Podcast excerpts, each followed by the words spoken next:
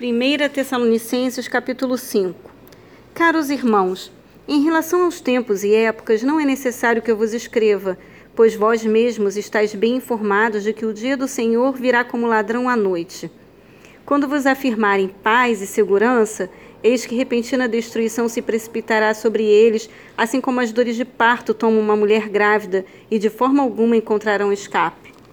Entretanto, vós, irmãos, não estáis vivendo nas trevas, para que esse dia, como se fosse um ladrão, vos ataque de surpresa.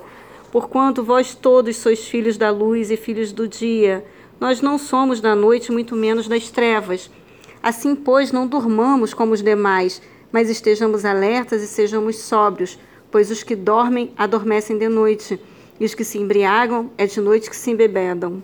Nós, no entanto, que somos do dia, sejamos sóbrios, revestindo-nos da armadura da fé e do amor tendo por capacete a esperança da salvação. Porque Deus não nos designou para a ira, mas para sermos contemplados pela salvação por intermédio de nosso Senhor Jesus Cristo. Ele morreu por nós para que, quer estejamos acordados, quer dormindo, vivamos unidos a Ele. Por isso, aconselhai-vos e encorajai-vos mutuamente, como de fato já estáis fazendo. Caros irmãos, Agora vos suplicamos que dediqueis toda a consideração para com os que se esforçam no ministério, os quais vos lideram e aconselham no Senhor, e que os tenhais na mais alta estima, expressando vosso amor e reconhecimento pela obra que realizam para convosco. Caminhai em paz uns com os outros. Irmãos, também vos exortamos a que admoesteis os sonolentos, consoleis os desanimados, ampareis os fracos e sejais pacientes para com todos. Evitai que ninguém retribua o mal com o mal, mas encorajai que todos sejam bondosos uns para com os outros.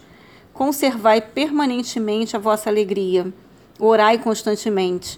Dai graças em toda e qualquer circunstância, porquanto essa é a vontade de Deus em Cristo Jesus para convosco. Não apagueis o fulgor do Espírito. Não trateis com desdém as profecias, mas examinai todas as evidências, retende o que é bom afastai-vos de toda forma de mal. Que o próprio Deus da paz vos santifique integralmente, que todo o vosso espírito, alma e corpo sejam mantidos irrepreensíveis na vinda de nosso Senhor Jesus Cristo. Aquele que vos chama é fiel e ele também o fará.